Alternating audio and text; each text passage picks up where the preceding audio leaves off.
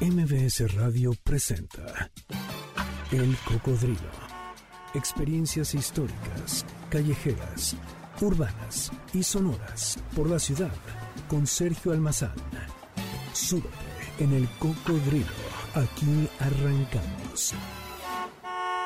Hola, ¿qué tal? ¿Cómo están? Bienvenidos, muy buenas tardes. Gracias por acompañarnos. El reloj de la Torre Latinoamericana están marcando las 16 horas en punto y ya estás lista, mi querida Yanin, para echar a andar los motores de este cocodrilo viajero, porque la tarde de hoy, el recorrido que vamos a hacer es un recorrido por la geografía interna, por la de las emociones, porque vaya novela y vaya invitada que tenemos esta tarde aquí en el Cocodrilo. Así es que la geografía es la que ustedes elijan, o para ser más exacto, donde estén las huellas emocionales de cada una, de cada uno de ustedes. Pues sean bienvenidos, eso es el Cocodrilo y aquí comenzamos.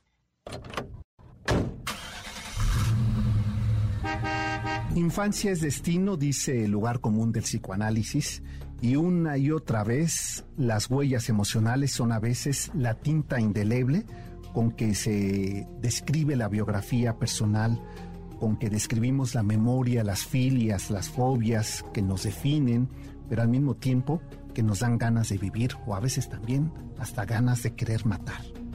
Sofía Guadarrama es una de esas escritoras que gusta de explorar en el pasado en los orígenes para explicar las conductas y las situaciones presentes. Así lo ha hecho con libros sobre la historia de México, sobre todo de ese México mexica. Y probablemente con esta novela, El origen de todos los males, la aventura sea una introspección a su propia historia. Porque, como bien decía Germán de Esa, quien escribe, se describe.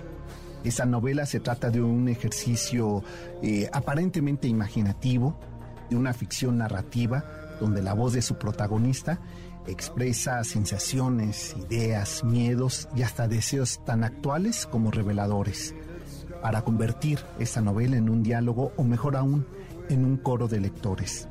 Así, aquella infancia que se convierte en destino puede ser un destino compartido entre lectores y escritora. Ha dicho Guadarrama que esta historia nace justamente como a través de una ventana, en su propio barrio, de una historia común, compartida, de esas eh, historias que escuchamos y que a veces eh, para el escritor dice aquí está una novela. Pues esta es la novela y este es el pretexto para conversar con Sofía Guadarrama. Dejamos penachos, dejamos eh, zonas adoratorias para entrar a otros confines. Sofía, me da mucho gusto volverte a recibir aquí en cabina. A mí me da mucho, mucho gusto y siempre lo digo, la introducción a tu programa siempre es muy bella. Pues eh, es, palabras. Que, eh, es que además eres muy inspiradora, muy provocadora. Esta novela, que hacía mucho que no te leía en ese tenor, ¿no? Tenías un libro de cuentos que recuerdo que creo que fue la primera ocasión que tuve oportunidad de platicar contigo. La nota roja. Exacto. Eh, pero ahora en esta novela corta, ¿no? Eh, el ejercicio decía, ya tenía ganas de ver a, a, y leer a una Sofía este, no porque los otros libros no sean importantes y le has dado en el mole de mis temas, ¿no? Que han sido sobre ese, eh, ese pasado. Pero decía, es que cuando terminé de leerla, Sofía decía, es que tampoco está tan lejos, ¿eh? aunque hayas dicho en otras entrevistas que querías salir de, eh, de tu zona de confort, eh, me parece que siempre vuelves a ese origen, ¿no? A esa piedra inaugural de las emociones. ¿No? Y en esta novela no es la excepción. Claro, eh, pues sí, y, y lo, lo, digo varias veces, siempre lo he dicho. Eh, quiero salir siempre de mi zona de confort con cada libro. Uh -huh. eh, hace poco comentaba yo en internet que bueno, que cuando un escritor o escritora cree que ha alcanzado la, la, la, la perfección en su, uh -huh. en su literatura, pues ya se acabó su, su Claro. su carrera. O sea, sí. cuando tú crees que ya eres lo máximo, que ya nadie te puede tocar, uh -huh. ya te perdimos. Ya Exacto. Estamos. Entonces, siempre estoy tratando de innovar. Eh, digo, me metí en un proyecto muy largo, de, de, una colección de libros que se llama Tlatoque. Eh, son 10 libros, voy en, llevo 6. Estoy por escribir, estoy escribiendo ya el séptimo, pero me faltan cuatro, entonces me quedan todavía varios añitos porque no los puedo publicar al mismo un año tras año, o sea, requieren mucho tiempo. Pero este esta novela la, la comencé a, la idea surgió hace 10 años. Entonces fue una... Son de estas novelas también escrito ciencia ficción, thriller político, novela feminista, como sobre las Adelitas. Eh, entonces trato de salirme de, la zona de confort y también para no aburrir a los lectores con lo mismo, ¿no? O incluso eh, como escritora, eh, Sofía, también justo para eso, ¿no? Para lo mismo cambiar este escenario, ¿no? cambiar esas temáticas y retarte, ¿no? A, una voz femenina, como, como el caso este, de Renata, ¿no? y además en extremo, ¿no? Versus... En realidad las, las voces no tienen, cuando escribes las voces no tienen género, o sea, no tampoco no es como que claro.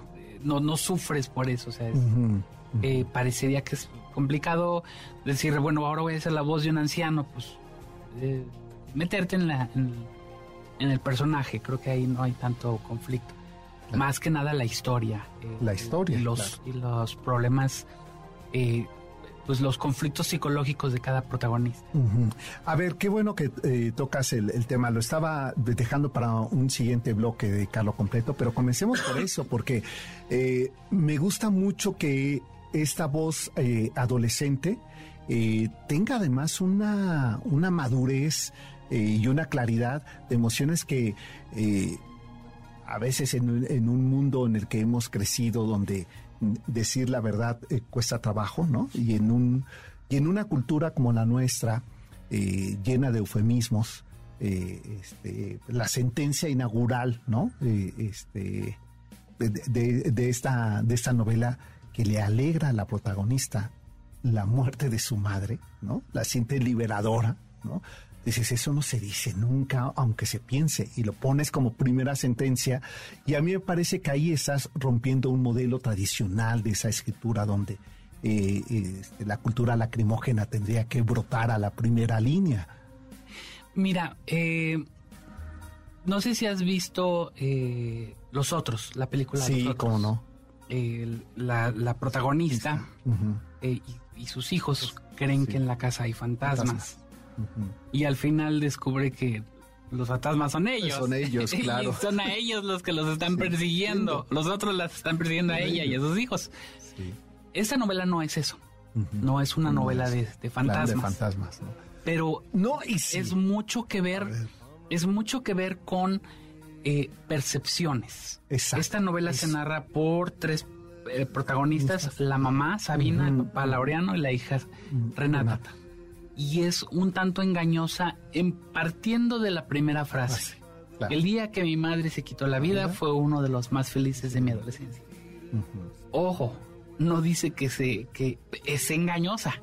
Es, como te digo la película de los otros. claro. Te puede hacer pensar que, que, está dando de brincos porque de alegría porque su mamá se murió. Pero la, la, novela claro, te va muy pronto te, te explica esa primera frase. Esa primera frase, claro. Y, además, eh, otro, otro elemento que cuando leo, incluso en la cuarta de foros de tu novela, que eh, leía sobre la protagonista, decía, a ver, es que eh, no hay y sí hay protagonista, ¿no? O sea, en el sentido en que uno, claro, nos está contando ella, esta adolescente, Renata, pero en realidad es que no es ella exactamente la protagonista, hay un leitmotiv que a mí me parece que ese es, porque a ver, no sabemos sino hasta esos finales inesperados el motivo del suicidio. Sí, y, y a mí me parece que ese es justo el gran protagonista que entiendes todo lo otro. Sabina desmiente a Renata, Renata desmiente a su mamá, Exacto. Laureano de cierta manera desmiente, a... Cada uno tiene su propia voz en la novela.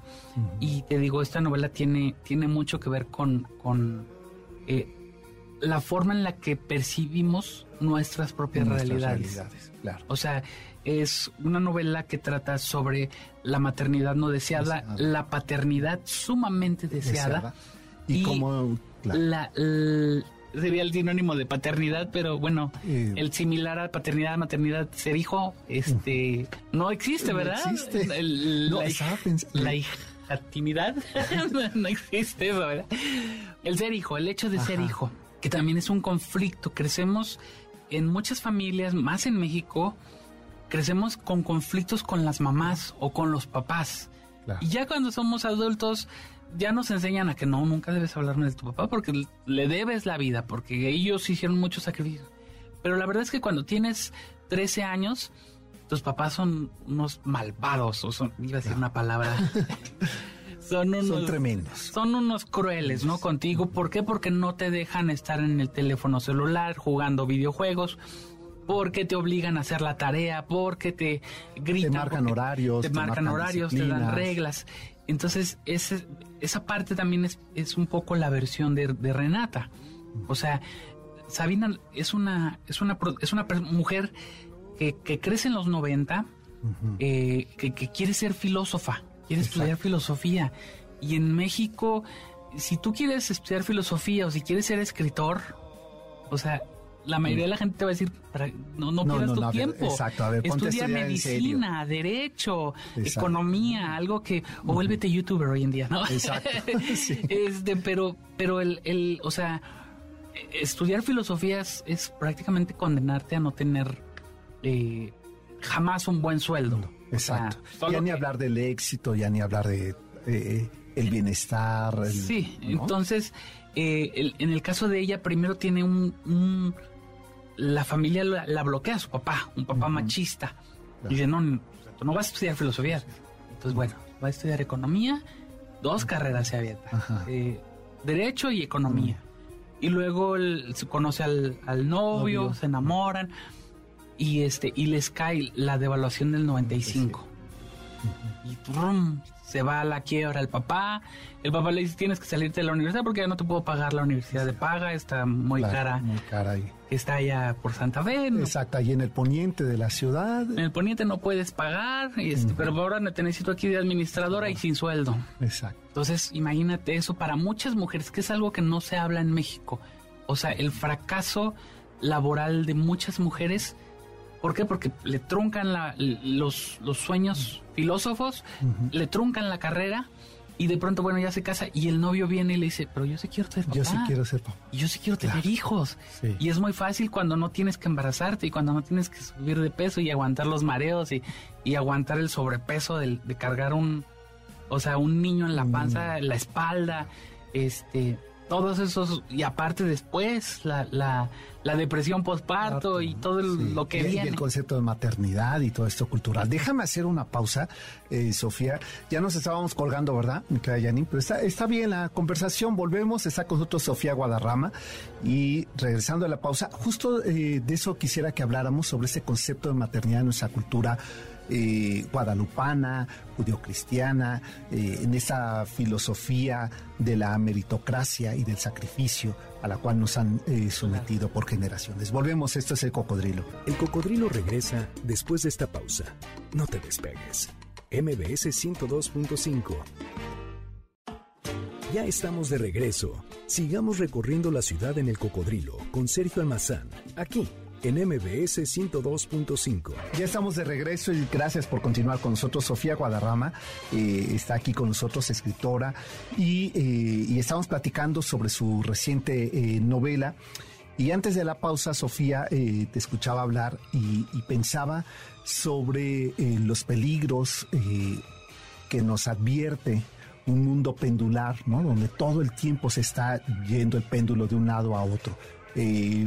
Eh, vinimos de, de un escenario donde parecía que las conquistas de derechos eh, habían alcanzado un, un punto de estabilidad para aquello que se había quedado ahí condenado por muchos siglos y que, y que ahora vemos también el despertar de ese regresar otra vez el péndulo del otro lado, donde vemos eh, un proceso de retroceso a, ganancias humanas que habíamos tenido, eh, como recientemente ocurrió en el norte del continente. ¿no? Estados Unidos, pues, en. Estados Unidos.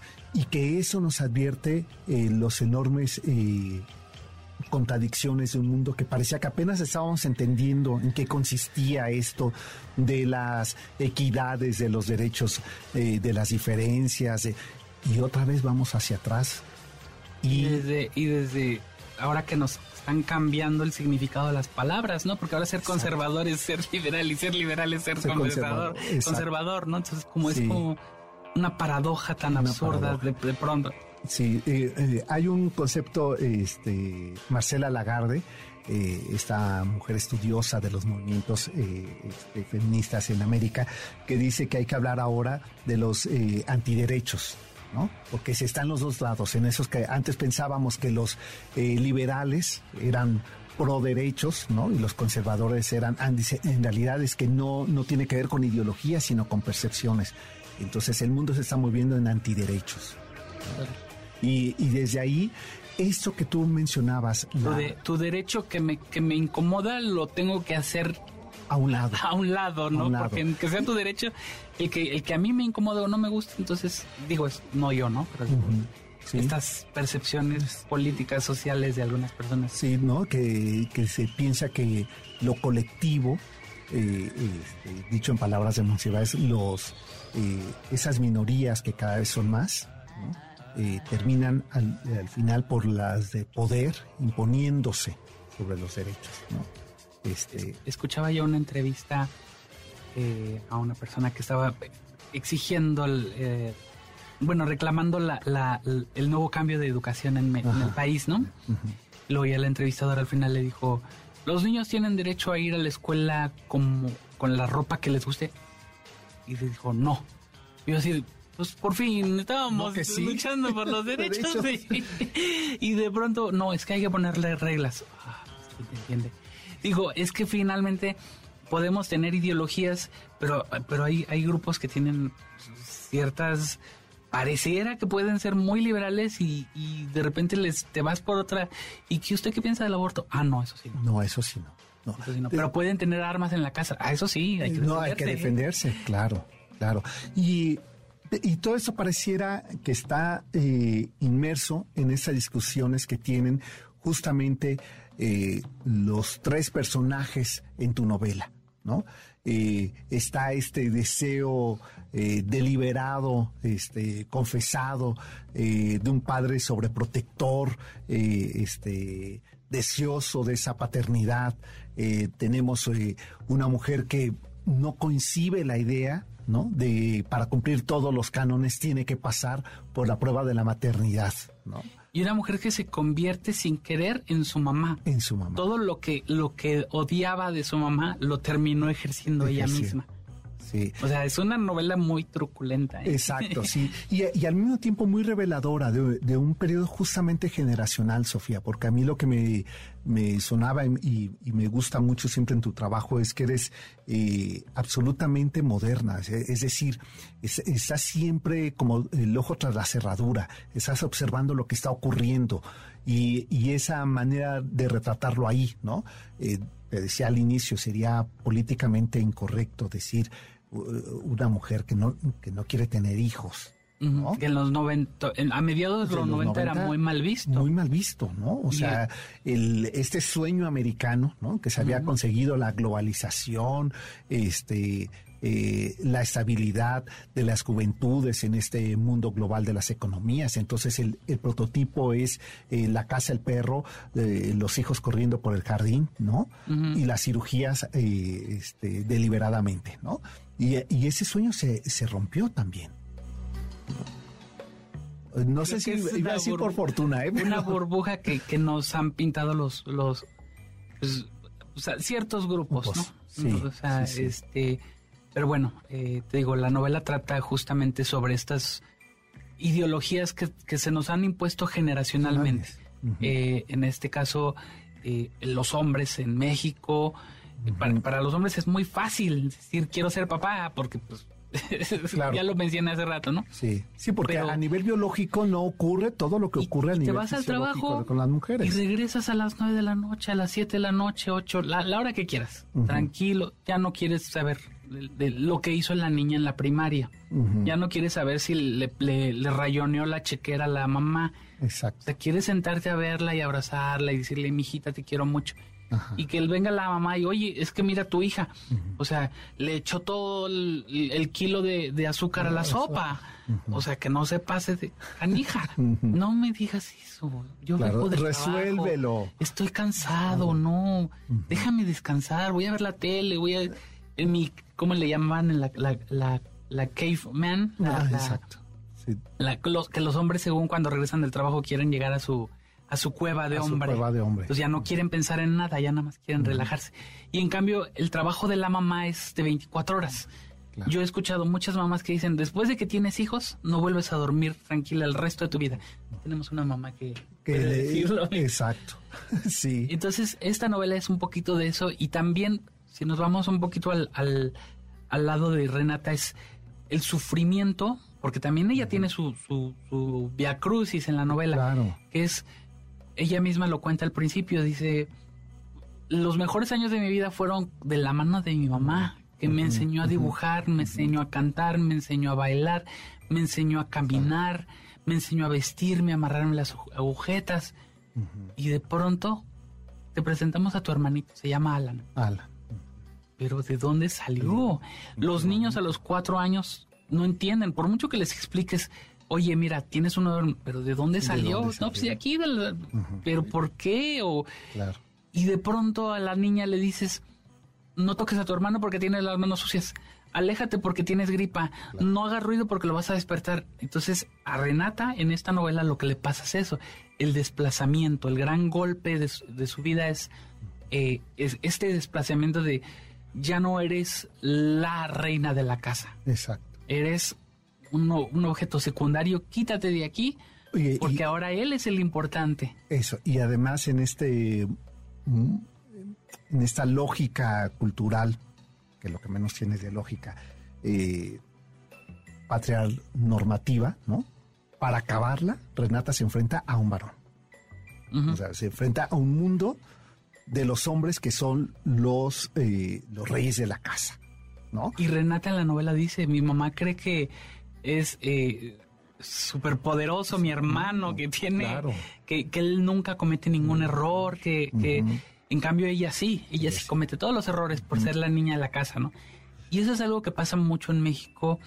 Las mujeres eh, primogénitas terminan, eh, estoy hablando de la, la clase media, eh, o clase media baja, que las mujeres terminan de sirvientas en la casa, porque son las que lavan los trastes, son las que lavan la ropa, son las que atienden a la familia en general, sean y el y el hijo menor generalmente o a veces sí es el, si el primogénito, pero si es el hijo, mamá, necesito mi blue, mi camisa de cuadros azul, ¿no te acuerdas dónde la dejé? Y se das cuenta que le picaron a la mamá y friega se, se, pone a buscar la, camisa y a ver de dónde saca la camisa pero la necesito planchada ahorita y ahí se pone a plancharla en cambio si la hija dice mamá mi falda Ponte otra ¿Dónde la dejaste? Claro. Y la, protectora está dice, sí, cierto. Es cierto. Y mira que en su casa son puras mujeres. Eh, este, pero es, es, verdad, hay un eh, y todavía cuesta mucho trabajo, eh, Sofía, estos eh, modelos normativos, eh, insisto, patriarcales o heteronormativos en, las familias mexicanas, romperla, transitar a vidas mucho más equilibradas, ¿no? Porque nos damos cuenta que además vamos cargando con estas huellas y repetimos esos modelos, a pesar, como bien le ocurre eh, a Renata en tu novela, o, más bien a su madre, ¿no? A, eh, este, reproducir los esquemas que criticabas, porque no conoces otros, además. Y por mucho que, que, que a veces eh, yo, yo misma, o sea, hay cosas que, que, que critiqué de mi madre, y que ahora te das cuenta que ahora soy igual que ella, ¿no? O sea, este un ejemplo, ¿no? O sea, ella era súper, odiaba el cigarro. Y yo fumé muchos años. Y dejé de fumar y ahora soy de las que... Que odia que... Ay, están fumando cerca de... Estábamos platicando ahorita en la... Eh, antes de entrar aquí. O sea, ahora veo que alguien fuma y no me pongo como mi mamá. Mi mamá sí les decía, sí, aléjese de aquí con su mugroso cigarro asqueroso. Pero... yo soy de las que ahorita ya están fumando, me alejo, me voy para el otro extremo. Pero yo no sé en qué momento empecé a, hacer cosas que, mi mamá también hace, hacía, ya falleció. Pero sí es un poquito también esa novela, ¿no? De, cómo repetimos, nos convertimos en, en, nuestros papás, mamás, papás, ¿no? A veces sin darnos cuenta. infancia es destino. Así es. Vamos a la pausa y volvemos. Está con nosotros Sofía Guadarrama. Y eh, al regresar, eh, justo tomo esta, esta frase para que describamos eh, estas huellas de cada personaje que se convierte en una huella común que los hace justamente ser una familia con todas estas casi de síndrome este, Simpson, ¿no? Este, ser lo que somos todas las familias, ¿no? Al final somos resultado de esas, de esas herencias. Pero esto regresando a la pausa. El cocodrilo regresa después de esta pausa. No te despegues. MBS 102.5. Ya estamos de regreso. Sigamos recorriendo la ciudad en el cocodrilo con Sergio Almazán, aquí en MBS 102.5. Ya estamos de regreso, esto es MBS 102.5, este sábado pues están ustedes al borde del cocodrilo y les decía que el viaje que vamos a hacer en una geografía interna. Eh, eh, yo creo que de las cosas que uno agradece cuando uno se acerca a los libros es la posibilidad donde uno se, se describe también a través de los personajes, eh, se ríe o le pone nombres de la gente que uno conoce, ¿no? Sustituyendo los nombres del, que el autor de forma deliberada le puso a los personajes, ¿no? Quiero aclarar que esta novela no es autobiográfica. No. Quienes la hayan leído, no quiero que vayan a pensar que, que, tú eres esa que yo soy. No, ni chiste, no. No, no tú, tan dulce, tan buena persona. Pero como bien dice de esa, ¿eh? cuando uno escribe, se describe. no, no, no. Fíjate que yo tuve la oportunidad de escribir una novela autobiográfica. Ajá. Y, tuve la, esa... Y ahí hiciste esa catarsis. Esa catarsis de, O sea, es una novela que incluso voy a... ¿A reeditar? Eh, no, no, le voy a, agregar eh, capítulos nuevos de mi vida y cambiarle unas, unas cosas que no conté en su momento. Ok. Eh, digo, tengo 24 años escribiendo esa novela. Entonces, ah, yo este, pensé que de edad. No. o sea, desde la cuna ya estabas escribiendo. No, esa novela la empecé en el 98.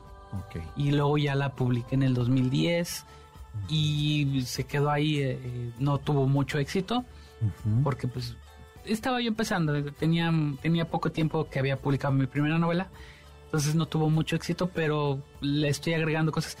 Y entonces yo a partir de esa novela yo aprendía, mira, por ejemplo, en las novelas prehispánicas, ¿no? Es, es muy difícil meter cosas personales. Y entonces ya de ahí aprendí yo a, no meterme yo en, las novelas. Esta novela lo único que tiene que es personal es una lavandería que era de mi tía Ali, Alicia, se llamaba Alicia. Tenía una, en la Nueva Santa María tenía una una, de hecho la novela ocurre en la, Nueva Santa, María. Sí, a eso y este, entonces sí, cuando escribí la novela dije voy a, voy a poner zonas eh, de la ciudad que yo conozco. pues eh, este, trabajé ahí en, en este por la villa, estuve trabajando un tiempo, en Lindavista. En Lindavista. En este, mi barrio de origen, fíjate. Entonces sí, aproveché esas partes. Eh, por ejemplo, en la, en la Nueva Santa María, mi, tía Ali tenía una lavandería. que te sirve para la novela. Hay una parte en la que Renata va en un taxi. Y menciona, dice, pasé justo enfrente de la lavandería de mi tía Ali, pero fue un guiño muy personal, ¿no? Así de, ay, mi tía Ali, ¿no? Ya sí, De, por qué no, ¿no? O sea, ¿por qué no hacer ahí...? De ahí en fuera, nada de la novela es personal, eh, eh, porque, pues, pues, para empezar, esta novela es una novela trágica. Claro quiero invitar a los lectores a que no se queden con que esta novela es simplemente una narrativa de los problemas familiares. Es, eh, en la novela hay una tragedia atroz, muy fea, muy horrorosa. Claro. Y, justamente el, lo que el lector tiene, no les puedo contar por qué, cuál es esta tragedia que ocurre. Exacto. Pero el por qué, o sea, lo que, lo que el lector tiene que descubrir en esta novela es por qué Sabina, por qué la mamá de Renata se suicida. Se suicida. Y cuál es el dueño, porque para llegar al suicidio tiene que haber, haber un, duelo, un duelo muy, muy largo, ¿no? Eh, y quienes hayan sufrido depresión eh, sabrán que, los duelos, eh, por mucho que la gente venga y te diga, échale ganas, no pasa nada. Ese es el insulto más grande que le este, y dices, sí, no, no, no es. No se puede, ¿no? No se puede. Entonces, Sabina cae con una, con una estafadora que no es, no es psicóloga, es, es una pedagoga. Y pero Sabina no sabe, entonces está tratando de sobrepasar su duelo y de repente ya ve en la, en la pared que tiene muchos diplomas así y los empieza a analizar, todos son de, escuela y de enseñanza y eso y ¿Y que usted no es psicóloga? Dice, no, yo tomé un diplomado de psicología, pero yo te puedo ayudar. Ya estoy con el revólver en la mano para darme el tiro y tú me sales con eso. Entonces, también es un poquito la novela sobre eh, cuando no recibes ayuda. Eh, la psicología, el, tratamiento psicológico, la terapia psicológica debería estar, debería formar parte de la canasta básica. Si nos preguntamos hoy en día eh, cuál es el origen de todos los males, digamos, de, nuestro país, vamos a, ya no nos vayamos al, yo creo que principalmente es que no estamos recibiendo ayuda psicológica. Claro. Entonces, luego te preguntas, pero ¿cómo si el muchacho era tan bueno? ¿Cómo terminó de en, en el Walmart, perdón, en la tienda, el supermercado con, con una metralleta disparándole a todo mundo? Claro. Eso en Estados Unidos, ¿no? Por ejemplo, o aquí en México, ¿cómo terminó en el narcotráfico? ¿Cómo terminó eh, de asaltabancos? O sea, no es culpa nada más del seno familiar. Sí, no, no, no. Eh, eh, justo creo que eh, lo que nos advierte el siglo XXI, en eso que hablábamos, estos personajes generacionales en tu novela de finales de los 90, es que el siglo XXI nos, nos advierte algo. Este mundo también global es el mundo de la depresión colectiva. Y lo tomamos muy a la ligera.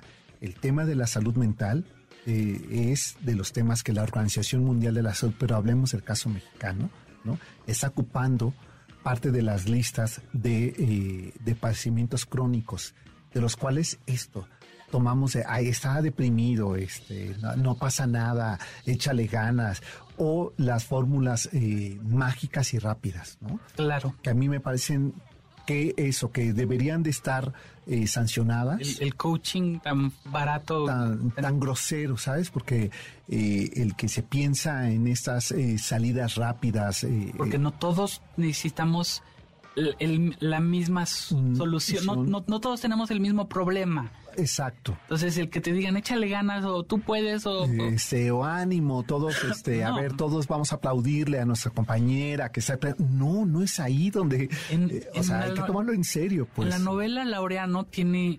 Los dos tienen un duelo. un duelo. Laureano y Sabina, la mamá y el papá, tienen un duelo. Y los dos lo, lo, lo, trabajan de manera diferente. Y en el caso de Laureano es la evasión total. No pasó nada. Ya. Este, y, me hago como que no pasó nada. Mientras ella está diciendo, tenemos que tomar cartas en el asunto.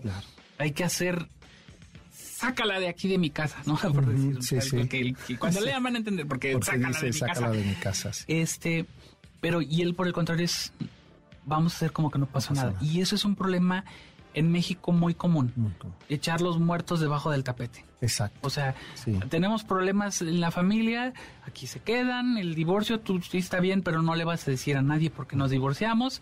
Este, yo no voy a decir que me engañaste con 20 mujeres, este, pero eh, es una es un ciclo eh, que se repite y se repite en, las familias mexicanas. Sí, sí, y, y en todos los extractos, ¿eh? O sea, no, no, vamos, de repente pensamos que son los grandes temas de ciertos grupos sociales, no, están presentes y yo creo que en la medida en que somos eh, capaces de quitarles los eufemismos a nuestras relaciones eh, familiares, sociales, eh, de amistades, seremos capaces de enfrentar problemas mucho más profundos, ¿no? Y enfrentar la realidad como es. O sea, otra cosa, por ejemplo, que nos enseñan a nunca nunca decir mi mamá fue negligente conmigo. Ya, claro. Porque eso está ah, súper mal visto. Claro. O sea, yo tuve una mamá negligente. ¿Cómo te atreves si te dio la vida? Pero eh, parte del cambio consiste en justamente en aceptar lo que lo que no estuvo, lo que no estuvo bien, ¿no? ¿Para qué? Para no repetirlo.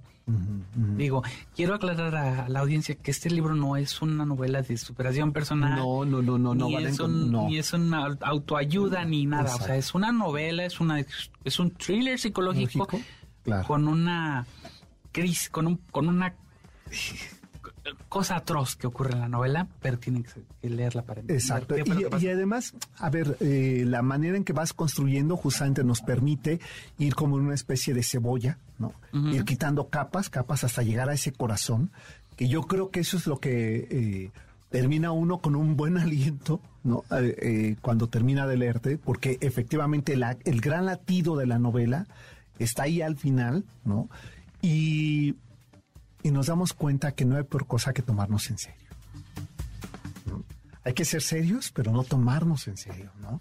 Y yo creo que aquí, cuando finalmente esa frase inaugural, sabes la razón, justificas todo lo otro y entiendes eh, los desplazamientos de los personajes, de las circunstancias, y al mismo tiempo nos ayuda a reivindicarnos, incluso también con nuestras propias emociones, ¿eh?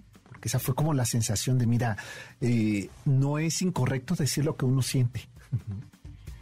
Lo que puede ser más doloroso es no decirlo porque las consecuencias pueden llegar hasta allá, ¿no? Como le ocurre al personaje. Otra pausa, me queda, Janine.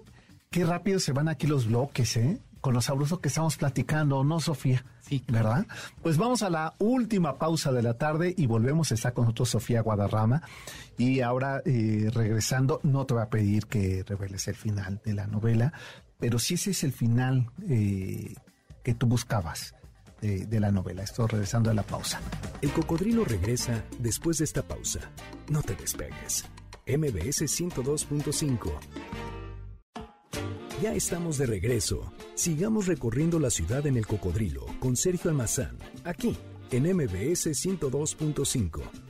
Estamos de regreso, este es 102.5 eh, MBS, el programa ustedes lo conocen, El Cocodrilo.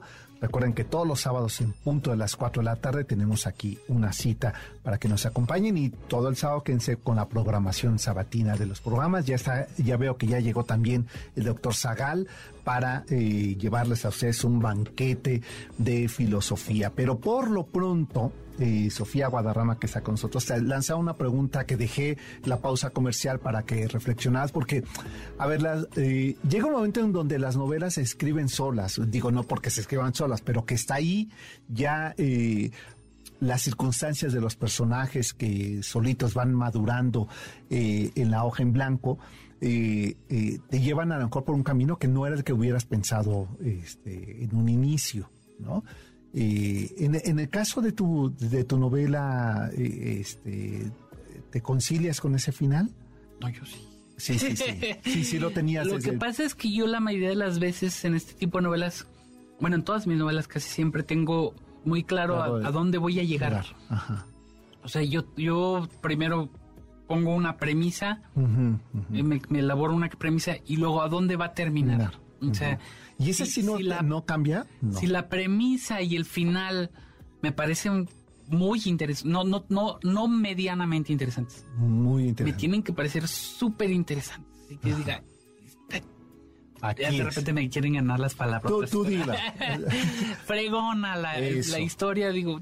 Eh, este, esa es la que quiero escribir. Entonces digo, vale la pena, a ver, la voy a seguir trabajando. Digo, muchas veces una novela me puede tomar 10 años. Claro. Eh, justo por eso, porque estoy pensando que, a ver, eh, Sofía Guadarrama no es la misma de hace 10 años que ahora que estás presentando. Y a lo mejor tenías boceteado la, la, historia, tus personajes hace 10 años y cuando los tomas dices, ay, no estaba flojo aquí, eh, este, Renata no es así como ahora la quiero presentar, ¿no? Te digo, las, los personajes los voy construyendo en mi cabeza, poco a poco, ¿no? Eh, por ejemplo, ahorita estoy escribiendo una novela sobre Moctezuma el Wicamina y tengo como cinco años trabajando con su personaje. O sea, claro. eh, cómo, cómo lo, quiero dibujar ya de viejo, pero cómo tiene que ir esa evolución del, del Moctezuma joven al, al viejo. Eh, entonces, digo, siempre, no importa la novela que yo haga, siempre estoy pensando en cómo voy a elaborar ese personaje. Pero te digo, primero tengo una premisa, ¿qué es lo que tiene que detonar la novela? y que diga, esta novela vale la pena por esto.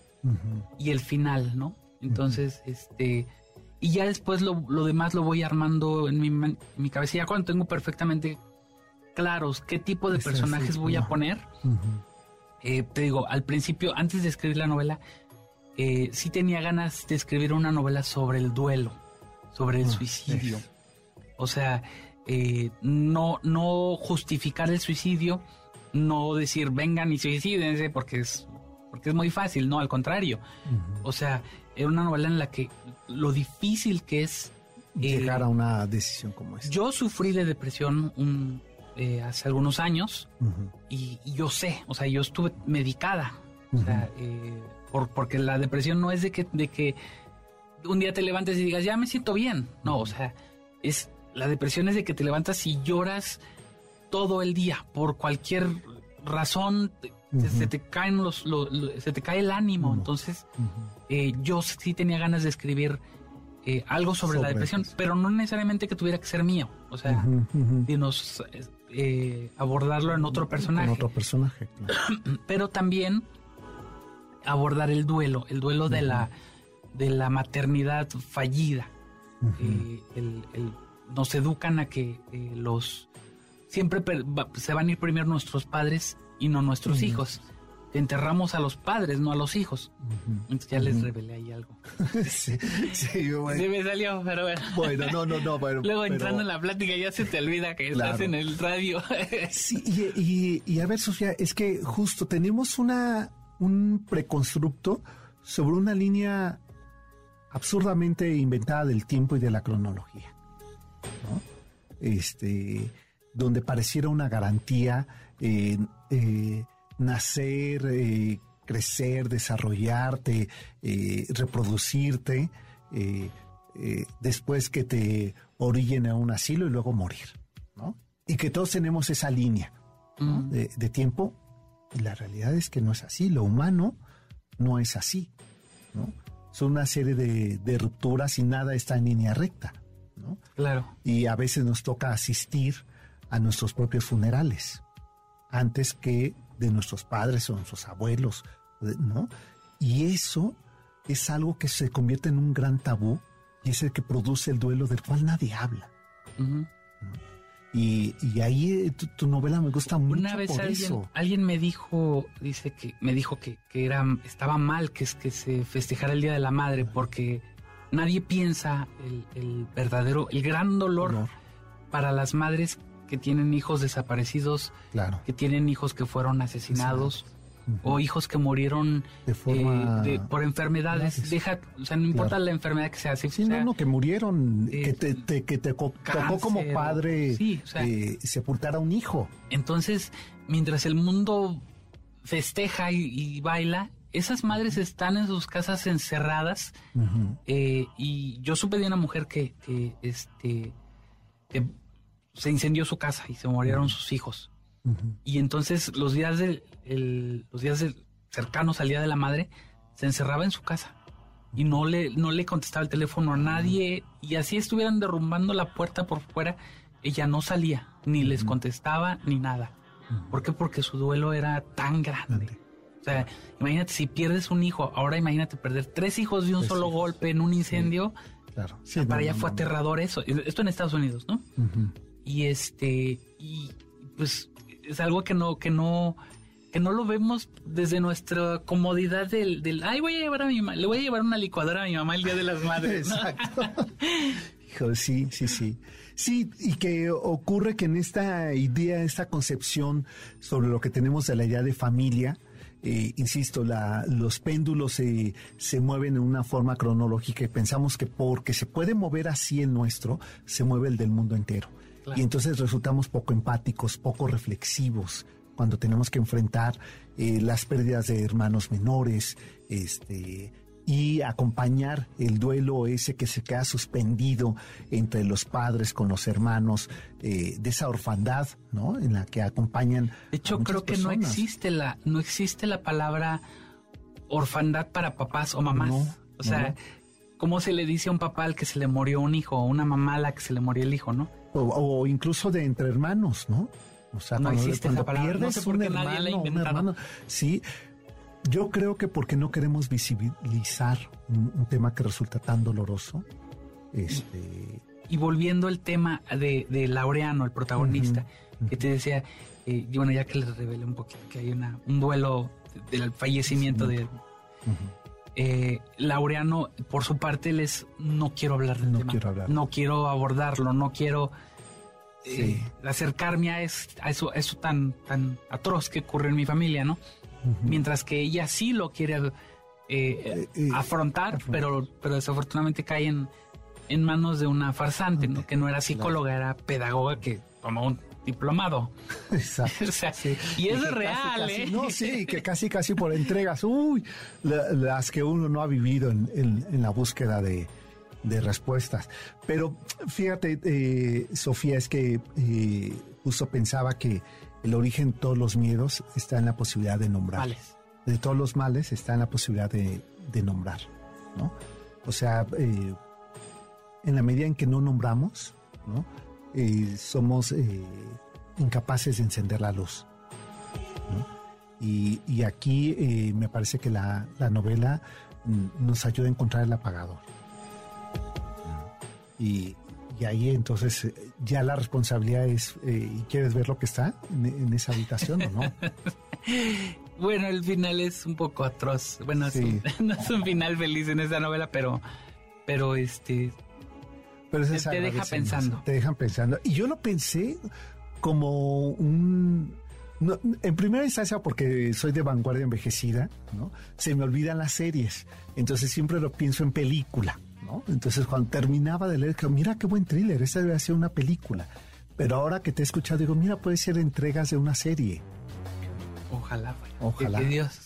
Ahí échame porras con tus Ahí vamos, porque me parecía que estaba tan bien hecha y tan bien lograda esa atmósfera interna. Eh, que es lo más complicado en la, en la escritura. ¿eh?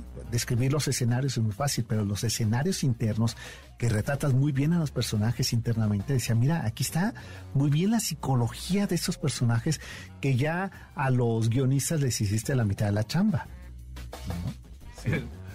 Ya nos tenemos que ir. Eh, Ay, como no, es anticlimática. Te dice cuenta ya cuando estábamos llegando, no, ¿verdad? Tan buena, eh, tan buena productora que tengo. 20 años me ha acompañado, fíjate nada más. Si no, ya me conoce bien. Qué buen equipo Sí, la verdad es que sí. Y bueno, pues eh, Sofía, espero que pronto eh, regreses. Ah, eres muy provocadora porque has dejado, has sembrado una inquietud. Quiero ver cómo abordas a Edward Camina. Claro. Este, el, el, quiero, quiero contarte algo que, no sé si sabías, pero en noviembre va a salir un libro mío, eh, mi primer libro de historia, historia no ficción. Van a ser como 800, 900 páginas. Me, no sé si has, has leído a eh, eh Orozco Iberra. Sí, no? sí, sí. A Francisco Javier Clavijero. claro. Bueno, eh, ellos, ellos eh, construyeron una serie de libros que son abarcan la historia completa de México Tenochtitlán. Entonces yo pensé que, que, yo tenía la idea de que faltaba algo ya más actualizado.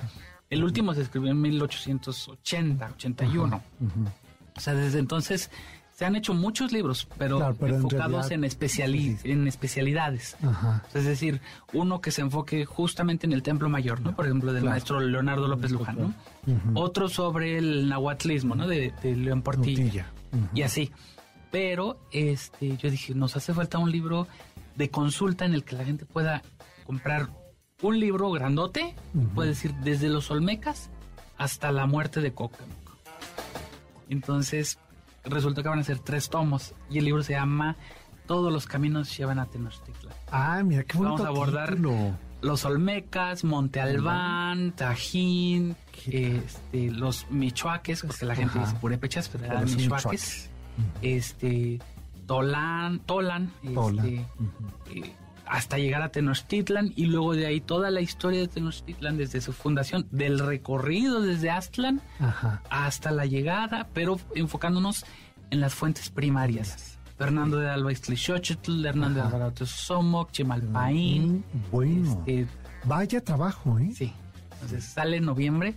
Te va a gustar mucho. No, seguro sí. No es, no novela, no es es, novela, un es- libro con fuentes históricas citadas, así, lo más profesional que, es- que, que, que- que me, me he hecho en mi vida. En ¿Qué tal? Ve nada más, qué, qué maravilla. Bueno, Sofía, pues que como siempre me da mucho gusto que nos encontremos y que siempre haya pretextos para la conversación. Te agradezco mucho tu Muchas visita. gracias por la invitación y un saludo afectuoso a toda tu audiencia. Gracias. Pues nosotros ya nos vamos, ¿verdad? Ya está Héctor Zagal a punto de entrar, ya me está empujando la puerta para entrar aquí y poner sus manteles largos en ese banquete de Doctor Zagal. Sigan aquí con la frecuencia de MBC 102.5. Nos encontramos el próximo sábado. Hasta entonces. MBS Radio presentó El Cocodrilo. Experiencias históricas, callejeras, urbanas y sonoras por la ciudad. Sóbete en El Cocodrilo. Nos escuchamos el próximo sábado aquí en MBS 102.5.